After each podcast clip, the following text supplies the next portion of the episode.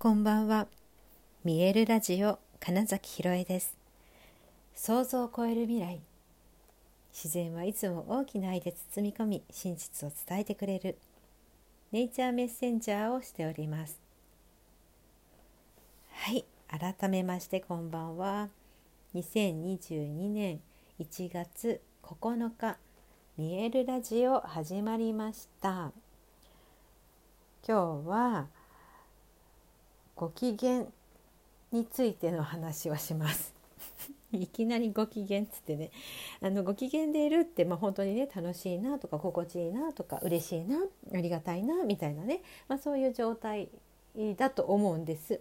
もしかしたらこの「ご機嫌」という言葉自体の捉え方が違う人もいるかもしれないんですけれども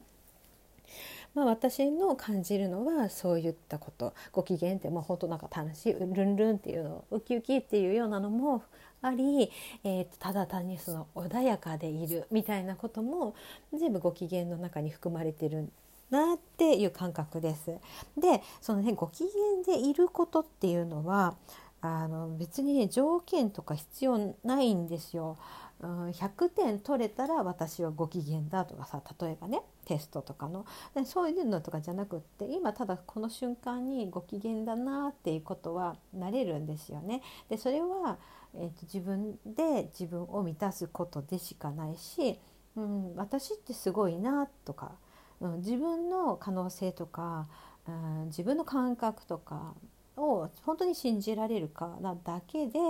あそんな自分いいねみたいになってご機嫌になれるんですよ。でこのね自分の機嫌は自分で取るっていうのをあのねいや今日すごくうんとそのなんかその事象に出会ったというかね,、うん。うんとね例えばだから自分が不機嫌になること、まあ、あると思うんですよ。何でもいいんですよ。えーと、私よくね例え話で言うのがあの電車に乗ろうとしたらなんかおじさんがぶつかってきたみたいな。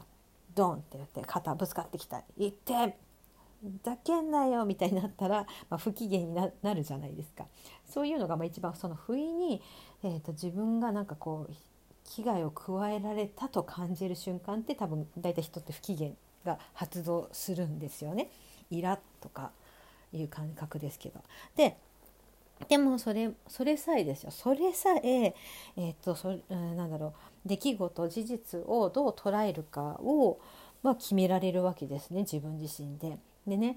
そう。今の事柄ってまあ想像すると大体の人が「それはなんかイラッとするの分かるよ」みたいになるんですけれどももしねもしだよ。例えば私のよく言う自分はもしその前に綾野剛さんと会えて例えば次なんかご飯に行く約束をしましたと。その後に電車に乗ろうとしてどこかの知らないおじさんがドンとぶつかってきても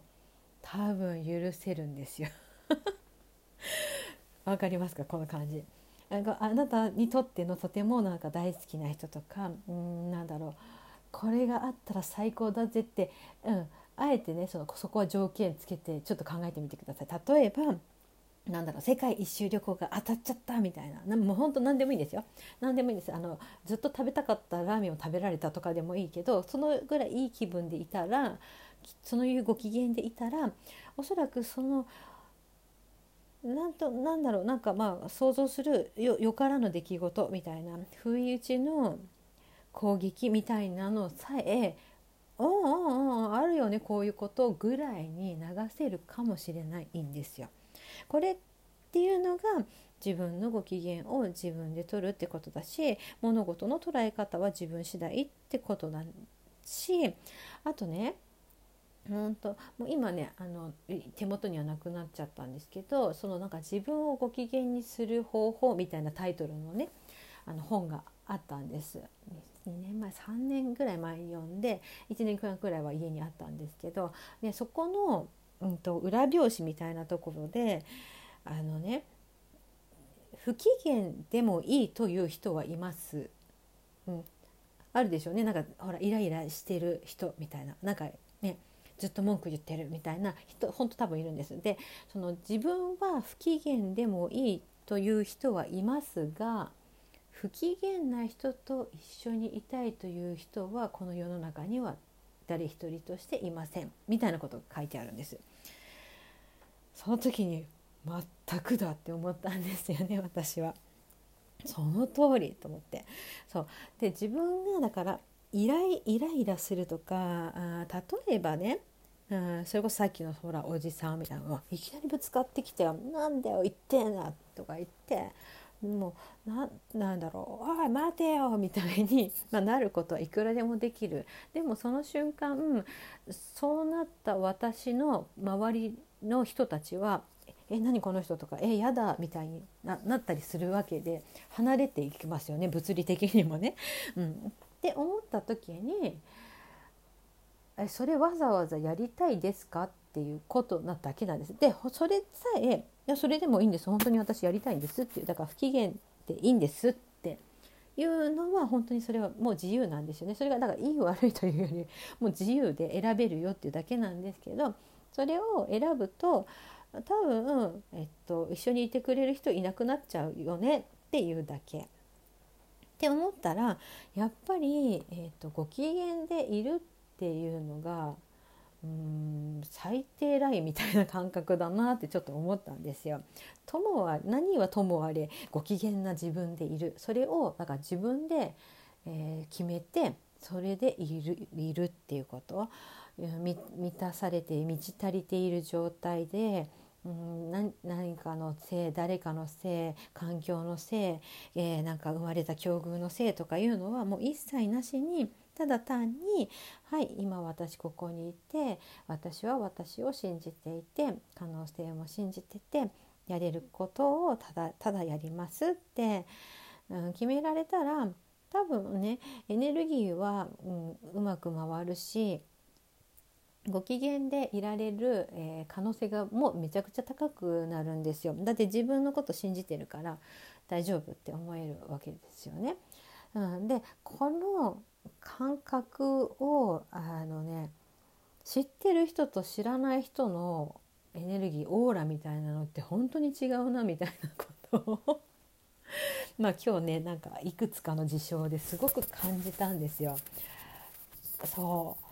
もうただ本当それだけだな。改めてじゃあ自分はどうしたいの？って問いかけた時にいやご機嫌な自分でずっといたいなって思ったしまそれこそがそのパワースポットでいるってことだし、えーと、その自分でいたらうん、そう近くに来た人もだから光に変えられるパワースポットに変えられるっていう風になるしなんかわかんないけど楽しそうニコニコしてるとかっていう人はねみんなうんとね何て言うのかな嫌じゃないはずなんですよ。それはそれで。なんか楽しそうだなってただ思うだけかあいいねって思うかは分からないけどなんか嫌だな。えー、すごい嫌だ。みたいには多分ならないから。だったらやっぱりご機嫌な自分でいるといいんじゃないのってことなんです。でもこれさえ本当にあの、ね、全て自分次第だし選べるっていうこと。うん。なのとあのそうそう今日ねその恥ずかしいっていう恥ずかしい自分を見せたくないっていうような話をあのラジオやってるあこちゃんとねちょっと話をして、えー、そのねそう恥ずかしいってなんかこう感覚って単純になんか体が、うん、なんだろうその怖いみたいなのと近い状態になりやすいんですよ。例えばなんだ恥ずかしいって思ってる時ってなんかこうあと心拍数が上がったりだから汗が出たりだから緊張してるみたいなね、えーと、交感神経が優勢になってる状態の体になるじゃないですか顔がほてったりとかってそれってだから、えーと、と恐怖の体の状態に近くってだからなんかその恥ずかしいと思ってる自分を見せたくないっていうのってなんか怖い感じがしちゃうみたいな。でもそれはただの本当に体の反応でそういうふうな記憶になってるだけでいや単純にそういう体の反応なんだぐらいに思ってたら、まあ、それも別にどうでもいいやって多分なるしその、うん、さっきのそのご機嫌な体っていうのを知ることがめちゃくちゃ大事なポイントだなと思ったんですよ。自分がだから心地よさとか自分のご機嫌がいい状態の体ってどういうことって思ったらやっぱりと足が痛いとか疲れてるではないし腰が痛い頭が痛いとかそういうことではなくて多分その特に痛みとか疲れとかなんかよどみを感じない体の状態であるしうん頭思考もだからクリアな状態だろうしうんすぐに動けるあなんかアイドリング状態。ニュートラルにギアがニュートラルなだけでいつでもギア入れたらすぐに動けるよみたいな状態だったりとかってでそれがまさに私がその見える体ほぐしで言ってるあなたの体は心地よくご機嫌ですかってことだしそれ自体ができると,、えーと、気持ちも実際に体もご機嫌で心も頭もご機嫌でって言ったら、うん、不機嫌になりようがないんですよね。っていうことがなんか今日のまあ一連の流れとかそういう事象を目にした時にねあ、まあ、めちゃくちゃ不機嫌になった人を何度か見たんです。という時にうん確かに別にわざわざこの状態の人といたいとは思わないなっていうのが素直な私の気持ちだったのではいなんかそんなことをねちょっと今日は話してやっぱり私はご機嫌な自分を自分でずっと、うん、プロデュースしていこうその自分でただいようって、うん、思った一日でした。はいということで本日もご視聴くださりありがとうございました。2022年1月9日見えるラジオ金崎ひろえでした。おやすみなさい。